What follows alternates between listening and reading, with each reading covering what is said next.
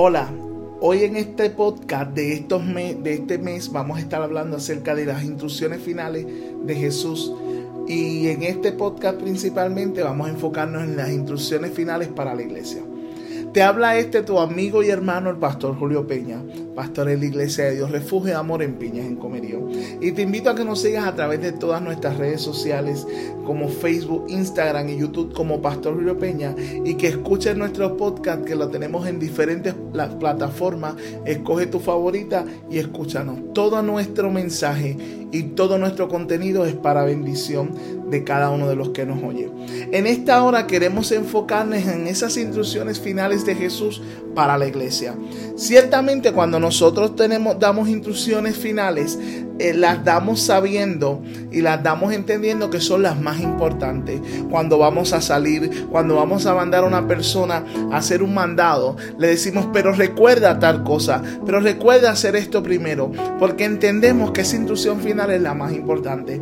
Jesús antes de ascender a los cielos dio instrucciones finales y en esta hora quiero especificar en el libro de Mateo, capítulo 28, en los versos, aleluya, 17 en adelante, vamos a ver unas instrucciones bien claras y bien, y bien precisas que Jesús nos da.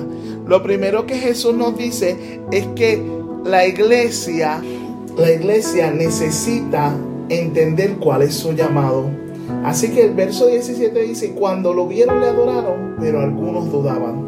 Lo primero que necesitamos establecer en esta hora que me escuchas es que todo el servicio a Dios tiene que ser sin miedo. No podemos dudar mientras trabajamos para el Señor. No podemos dudar de su poder. No podemos dudar de su capacidad. No podemos dudar de lo que Él ha dicho que va a hacer con nosotros. Ni podemos dudar de lo que Él ha dicho que va a hacer con su iglesia y que va a hacer con nuestras comunidades. Así que la duda, así que el temor, así que todo lo que nos, nos trae algún tipo de pensamiento dudoso, tenemos que exterminarlo en el nombre de Jesús. Porque la duda no nos hace llegar hacia donde Dios ha declarado. Lo segundo que dice es que le adoraron.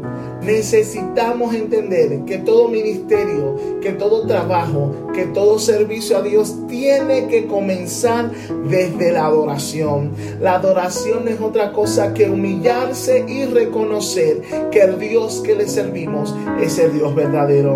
No podemos tener ministerios, no podemos tener iglesias, no podemos tener ningún tipo de servicio a Dios si no reconocemos quién es, si no reconocemos lo que Él ha hecho si no reconocemos su grandeza, desde la ignorancia no podemos decir que nosotros vamos a servir a Jesús cuando no le conocemos. Tenemos que adorarle primeramente porque es el Cordero inmolado. Tenemos que adorarle porque es el Dios con nosotros, Emanuel, el Dios que se hizo carne, ese verbo que se hizo realidad. Tenemos que adorarle porque fue el que se entregó en la cruz del Calvario por nosotros. Tenemos que adorarle porque fue el que, el que resucitó al tercer día, dice la Biblia, que se levantó de entre los muertos, aleluya, y que resucitó que ascendió a los 40 días al cielo. Tenemos que adorarle por lo que es Él.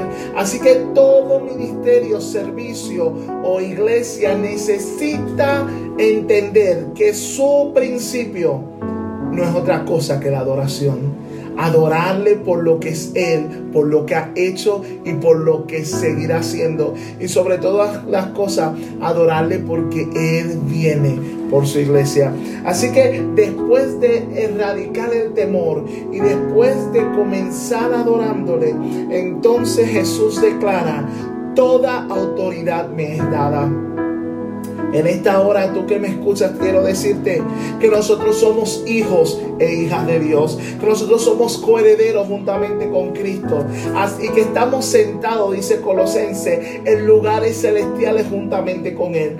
Toda autoridad le es dada a Él, toda autoridad nos es dada a nosotros, porque somos sus hijos, sus representantes, sus embajadores, somos su cuerpo, somos quienes mostramos la imagen de Él. Así que en esta hora yo te quiero decir que toda autoridad te es dada, que toda, que toda autoridad del cielo te es dada por el poder del Espíritu Santo que el Señor nos encomendó hacer su obra. Por eso no podemos tener una falsa humildad. Por eso no podemos tener esta actitud que tienen algunas personas en Cristo, diciendo que somos trapo de inmundicia, sacando un texto totalmente fuera de contexto. Nosotros somos los hijos y las hijas del Señor. Nosotros somos real sacerdocio. Nosotros somos pueblo adquirido. Nosotros no somos cualquier cosa. Nosotros somos la autoridad de Dios en la tierra. Nosotros somos los embajadores de Jesucristo. Así que como tal tenemos que comportarnos no mirando hacia el suelo, sino con nuestra frente en alto, con nuestra cabeza erguida, entendiendo que el Señor nos ha comisionado para hacer cosas mayores que Él. En su nombre echaremos fuera demonios. En su nombre sanaríamos enfermos. En su nombre proclamaríamos el Evangelio a toda criatura. Esa es la promesa de Dios para tu vida y para, tu, para mi vida. Por eso toda autoridad te es dada. Sigue diciendo el Señor en Mateo y dice, vayan y hagan discípulos. El Señor no nos envía simplemente a predicar, nos dice, vayan y hagan discípulos. No es otra cosa que la iglesia necesita entender que su mayor fuerte tiene que ser la enseñanza no se nos ordena ir a ir a predicar, o simplemente a bautizar, se nos ordena a que vayamos a ser discípulos. ¿Sabes por qué discípulo? Porque cuando una persona se vuelve un alumno, se vuelve una persona que tiene amor por las enseñanzas de Dios, por las escrituras del Señor, esa persona va a compartir con otros. Nuestro trabajo es hacer discípulos y que esos discípulos hagan discípulos y que esto se vuelva, aleluya, un mover de Dios en donde cada día seamos más y que cada cristiano entienda que ese es su trabajo. No podemos ser cristianos que tengamos la comisión de Dios de lado. Así que hacer discípulos es parte de la enseñanza del Evangelio. Y por último el Señor dice, yo estaré con ustedes todos los días de la, de la vida. Dios no nos abandona en esta comisión.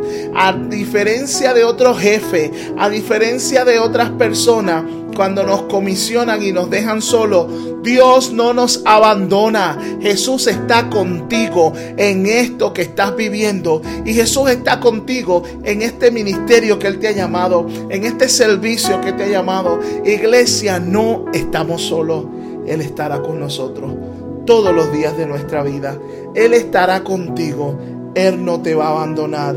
Él hará lo que necesita hasta el fin del mundo. Así que en esta hora te invito a que entiendas cuáles son las instrucciones finales para este tiempo. Espero que este episodio haya sido de mucha bendición para tu vida. Escríbenos, contáctate con nosotros. Queremos leer lo que piensas y tus comentarios acerca de ello. Soy el pastor Julio Peña y te invito a que nos sigas a través de Facebook, Instagram y YouTube como Pastor Julio Peña y que sigas compartiendo este contenido de bendición para todo el que nos oye.